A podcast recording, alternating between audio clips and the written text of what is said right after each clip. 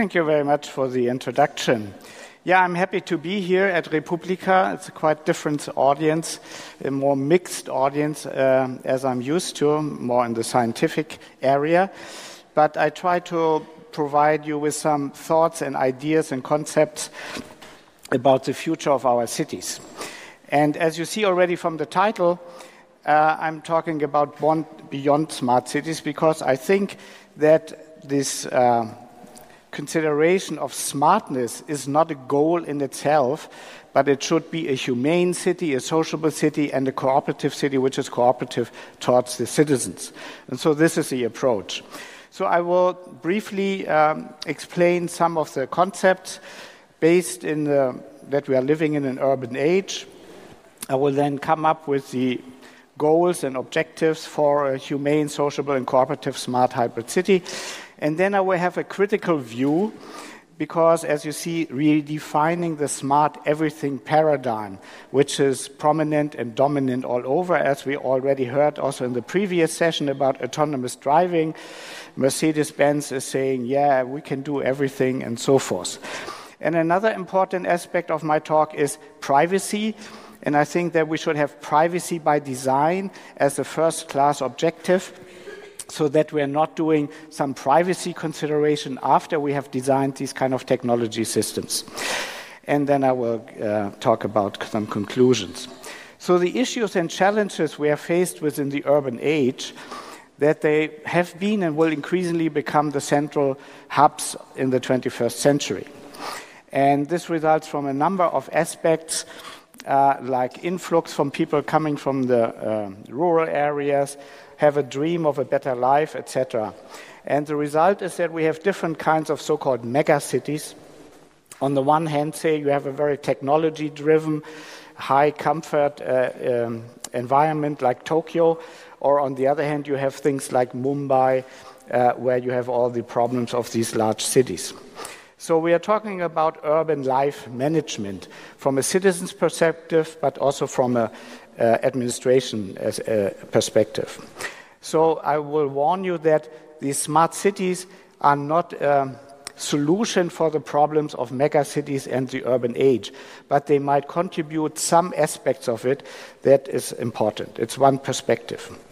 So when you talk about the city of the future and you Google, you will find these bright scenarios or dark scenarios. So the question is, is this our future?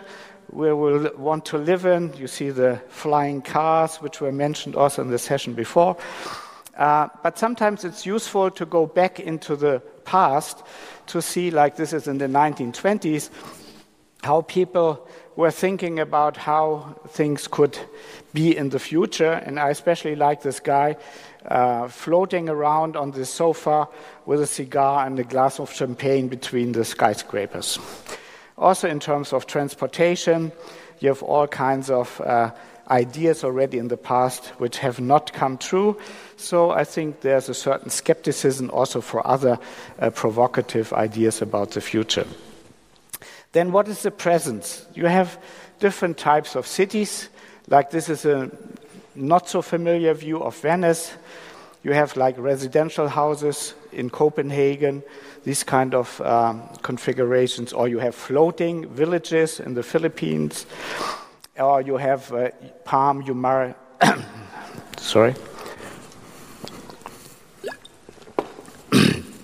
Palm Jumeirah Island in Dubai, or for example, this hotel, the Sky Park in Singapore, uh, 200 meter high, and an infinity pool. And I had the pleasure to swim there in this infinity pool into the skyline of uh, Singapore. Anyway, so what we're talking about are different notions and concepts. So there was a digital virtual city. Maybe some people of you who are a little bit older remember Second Life. Uh, something like this, or ubiquitous cities, like especially the technology driven developments in Korea or also smartness with respect to ecological environment aspects, or the standard definition of uh, smart city deployment of ICT. I propose another term which is very uh, true to my heart, which is hybrid city, because we have a real city and a virtual city. And so we have to look at the connection, balance, and interactions of this, the hybrid city, and then you can employ these kind of um, smart environments on top of it. So, smartness of a city can also be defined as how much the city knows about itself and how this can be used by administrative people but also by the citizens and how you can communicate this knowledge. So, the whole discussion about open data, for example, is a good example here. Um, the providing awareness and experience, for example, in transient spaces and public spaces. Uh, and I would like to give you an example. For example, here in Lucerne, in Switzerland, they have a, what they call a velo barometer. And so the idea is that um, they are uh, tracking the number of bicycles passing by, and you get then also some statistics how many bicycles were going down this lane, and this kind also gives you information not only for the planning, for the uh, urban administration, but also for the people. Maybe they might be triggered to ride more the bicycle in the city. Another interesting example about self awareness of a city is. Um, work by um, a former student of mine who is now a professor at the University of Tokyo, Shinichi Konomi, and he had the idea how can we measure the congestion in the Tokyo subway? And of course, as you can imagine, it would be very difficult to trigger, uh, uh, to, to count all the people. These lights are kind of uh, a little bit disturbing. I don't see you, only the first two rows here. Anyway, so the idea is it's difficult to trigger the people in uh, to, to count sorry to, count the people in the train but so he had the idea the more people the more co2 is being accumulated and so he had co2 sensors in the train and so he was measuring the amount of CO2 in the train compartment. And then, of course, he had to do a mapping. So at some points, he had to count the people, and then he had a mapping, and he could infer with people just wearing the CO2 uh, measuring device the congestion in the trains. Another aspect is, for example, in, uh, in Africa, in Abidjan, uh, they combined the bus routes with the mobile phone data, and they found out that the people, after they had left the bus, they had to walk quite a while to get to their final destination. And so, what they were doing, comparing the bus routes and the mobile phone data, they could define new routes for the buses and also different kind of uh, uh, services to provide there. Uh, another good example of smartness of a city could be uh, to have what's called solar roadways. So it's a combination of smartness and energy. Uh, so what they have, these Yuli and Scott Bruce, they had a crowdfunding uh, campaign. And so what they did, the idea is that you cover all the streets and uh, uh freeways, etc., with these solar panels. And that would solve the whole energy problem of the world, basically, if you cover all of these surfaces. But in addition, you have sensors and all kind of uh, additional information and parameters, and you can also kind of project or with underneath uh, LEDs, you can have dynamic uh, information on the streets to warn for something or to have different lanes that all the three lanes going in one direction or one lane go dynamically. So these are some examples what could be done in a smart city. But the problem is, what are the goals? What are the long-term uh, objectives of these kind of developments? And so, already some time ago, I said that we envisioned for the urban age humane cities reconciling humans and technology. And I think this is the point. Technology is not a value in itself, but only if it's reconciling humans and technology. So the idea is having the smart city and then a uh, cooperative city that is it's cooperative towards the users. So it helps them to get around to provide services etc and this is what i call a humane and sociable city reconciling humans and uh, technology. And the idea is that the cooperative city can also be considered city as a service. So there are a number of special points. I don't have the time to go into detail for these, but I would like to um, as, um, address some of them, especially establishing a calm technology which is in the background providing ambient intelligence and i will later make a distinction between ambient intelligence and artificial intelligence what's also important is to keep the human in the loop in order to respect the individual and social life so that it's not a complete automated system also as you have it with autonomous driving respecting the rights of citizens uh, especially in terms of privacy viewing the city and its uh, citizens as mutual cooperation partners, etc. But also to motivate citizens to get involved in being part of the urban community. So um, the issue is what kind of smart world do we want to live in? So, the planned abundance of automating everything and seeking solutions in AI, artificial intelligence environments, only operated by algorithms, uh, should be a warning sign, especially to the wide range of feasibility problems we are expecting. So the idea is first to identify the problems and then redefine the smart everything, smart everywhere, every time paradigm. And also to develop alternatives summarized in the proposal, keep the human in the loop. So, what are the problems? So the smart everything paradigm can be briefly uh, considered as a combination of IoT, Internet of Things, or as Cisco says, Internet of Everything, uh, and artificial intelligence at a ubiquitous scale. We have smart devices and algorithms controlling processes, services, etc. You know this. And the humans are more and more removed and not anymore in control. So the first problem set is inappropriate, insufficient, and wrong behavior of these everything paradigm algorithms. The capabilities of AI are hugely overstated, and this is, of course, due to a lot of venture capital which is currently invested in all these kind of activities. You have to look the history of AI started in 1956 with a famous Dartmouth uh, uh, conference where the term AI more or less was also defined. And so some prominent people at that time said 10 years later, our AI will beat the world chess champions. This would have been 1967. But what was the first, uh, when the IBM computer Deep Blue uh, were beating Gary Kasparov? This was in 1997. So it was 30 years after the prediction and 40 years after the start of AI. And it took another 20 years that the AI program uh, AlphaGo from Alphabet, that's Google, uh, were beating the Korean Go master, right? So I think these are the, the, the dimensions we have to think in.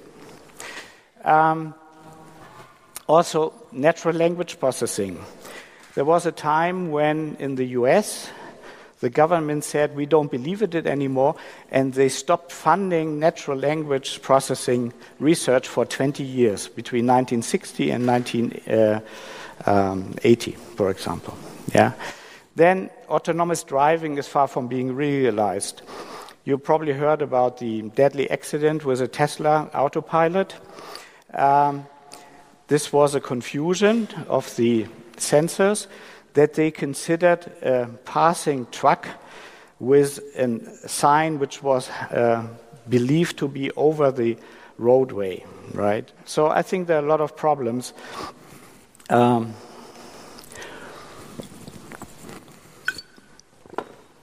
very simple pattern recognition, like identifying the speed limit signs, are not possible at this moment in a, at a sufficiently reliable way.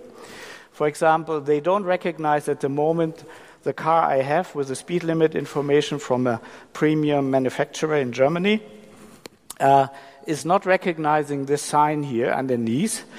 And so you have all these legal implications also, because if the car says, Mr. Streitz, you're only allowed to go 30, although I'm driving at lunchtime and I'm allowed to drive at 50, so there's a discrepancy of 20 kilometers, the system states. And so what happens if they send this to the car insurance company, to the police, etc.? Right? Currently, nothing is happening, but it won't be long that these data will be exchanged at different platforms.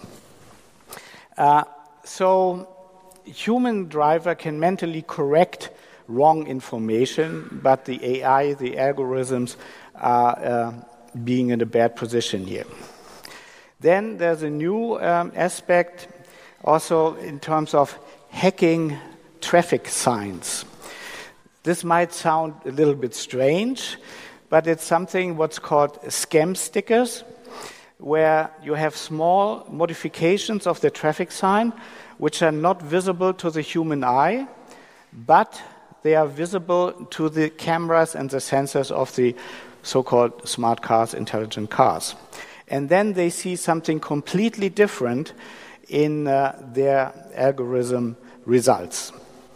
Uh, and so sometimes it doesn't even matter that the AI is malfunctioning or it's hacked uh, by uh, these scam stickers, for example. The problem set B is assuming that the AI solutions are working correctly. There is a big issue with missing transparency. Uh, we really don't know what is the basis of these algorithms because they are neither transparent nor comprehensible, and they are showing untraceable AI behavior, and because they're usually not reproducible results, because every time these algorithms they are learning, etc., but they are then providing different kind of solutions. Uh, the best example currently is high frequency trading it cannot be retraced or tracked, reenacted, that they can actually follow what were the decisions by the algorithms to buy this kind of stock or this kind of stock and so forth. On the other hand, you have still existing rigidity. I think everybody who has uh, tried to call a call center and there was not a human operator knows what I'm talking about. You can say, sometimes, of course, you have to say a certain keyword, and then it might be understood. But then, if you deviate a little bit from the uh, predefined path, uh, the system is lost and you don't get to what you want. Sometimes, of course, we still have this number or button we can press to say we want to be connected to a human operator. But in the future, there won't be this choice anymore, right? And so I'm very much um, skeptical here. Customers are losing control, they are deprived from getting appropriate individual services because their interventions are not attended to or not accepted. So you see, we're getting in very dangerous and stormy waters. So, what I'm saying is that smartness or AI should not be a first class citizen like an object oriented design, first class objects. Uh, and one could question, and we have to do it now, this complete automation in being subject to or victim of these kind of uh, algorithmic uh, um, approaches. So there's inappropriate behavior, but there's also privacy issues, not authorized, un- uh, unobtrusive collection of personal data without consent, and making provisions of data obligatory, although even not task related. You all know this that when you install an app, the app wants to have the right to access this and this and this and this, although they don't actually need it for functioning. Like the best example is the flashlight on your smartphone. This uh, flashlight app wants to access all kind of contact data, etc. And I mean, what does a flashlight need these data for operating as a flashlight, right? So I think one has to be really careful and look at what kind of um, permissions you're providing to these kind of services. I know a lot of people uh, are providing a lot of data themselves up, but then they are still in control of it, right? So when people post things on Facebook, etc., then of course it's their own decision to make this. So the argument which often comes, yeah, the people are giving their data in, uh, voluntarily to all these kind of providers, but they are still okay. It's another question if this is a good or wrong decision, but they are still in control. What I'm arguing for is that the humans, uh, the people, the citizens, should be in control and to decide if they want to share their data or not. So um, I distinguish between what I call system oriented importunate smartness, this is complete automation, versus what I call people citizen oriented empowering smartness. That is, the human is still in the loop and can take and make more informed and mature actions based on additional information. So it's not that I'm saying these sensors should not be there. There should be sensors, but I should be in control and I should then make the decision based on this additional information. And therefore, my claim is smart spaces make people smarter, right? So there shouldn't be a fear to have these kind of smart environments if they are used in the way I'm proposing, that is, the human is in the loop, is in control of these. But of course, there is no free lunch. How much feedback do you want? How much feedback can we process? So, whenever you have these kind of dichotomies, uh, you have to have a combination because you don't want to involve at a very low level uh, of these sensor um, aggregation. So at some point you will work on some set of aggregated data, but still you're in control. So there's a tricky trade off between smartness and privacy because the system can provide more services to you and smarter services, the more information, the more data it has about you. Okay? And uh, so we have to see what is the trade off? How much data I'm willing to provide in order to get a certain set of services, of smart services. And of course, people are providing a lot of data already now, like payback cards, loyalty cards, or monitoring their sport activities with their fitness bands. And because most of these apps, they don't keep the fitness health data on your device, they are going to a server, and nobody knows what's happening with this. So, what we have to do is a people citizen centered design approach, keeping the human in the loop. It has to be very interdisciplinary the technical components, the social sciences, and design and architecture, etc. So, privacy is a legal and moral right. Uh, it used to be. One has to say it's a socially negotiated feature often. It's becoming a commodity uh, you pay for and trade, and therefore privacy becomes a privilege. So I found this very nice cartoon. There are two pigs uh, talking about the free model. Isn't oh sorry, isn't it great to have everything paid for in the barn? Yeah, and even the food is free. And Facebook or you name it, and you, if you're not paying for it, you are not the customer. You're the product being sold. And I also argue, because we had a discussion yesterday in one of the sessions called Datenschatz versus Datenschutz, where the person from industry uh, representative was always saying, yeah, but the services, they have to be free, and this can only be done with advertisement, and people have to be tracked and traced to get individual advertisement, etc.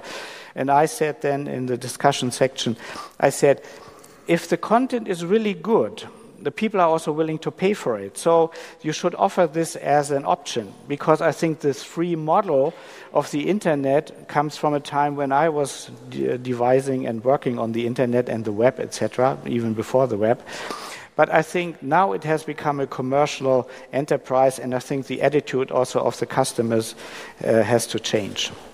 So there are a number of privacy issues in the smart city because there's already privacy issues in the virtual world, but it will become even more prominent and dominant in the real world.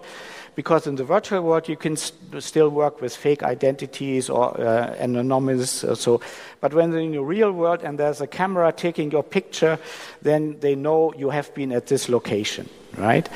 And so all the objects will be tagged. You're driving with your car or your bicycle, etc. You can't avoid it.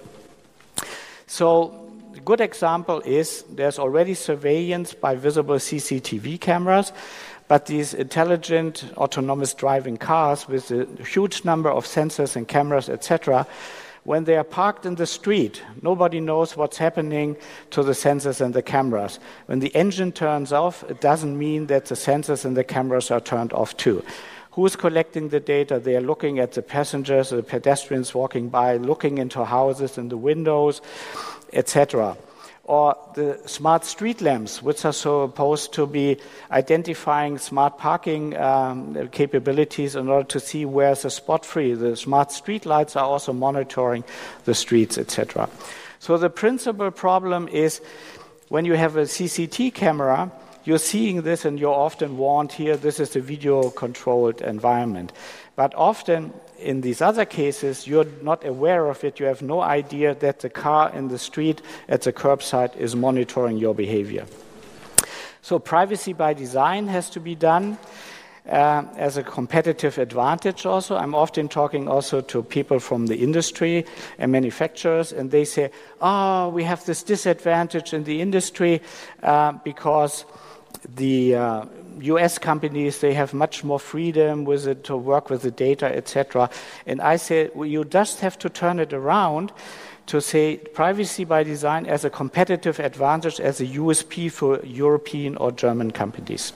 There are a number of regulations, was also talked about yesterday.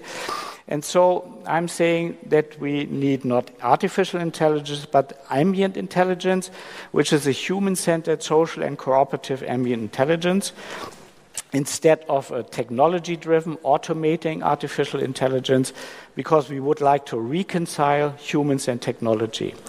And so there are six claims for the future, and I'm coming to the end. okay? So the more the computer disappears and becomes invisible, the more it will determine our lives. It's all there in the environment, the world around us, the city is the interface. And there's a need, as I pointed out, to redefine the smart everything paradigm. We have to have a people oriented design, people empowering smartness with keeping the human in the loop. Smart spaces make people smarter, and privacy will become a commodity and thus a privilege unless we do something about it against this development. And this is my final slide. Thank you very much. Okay.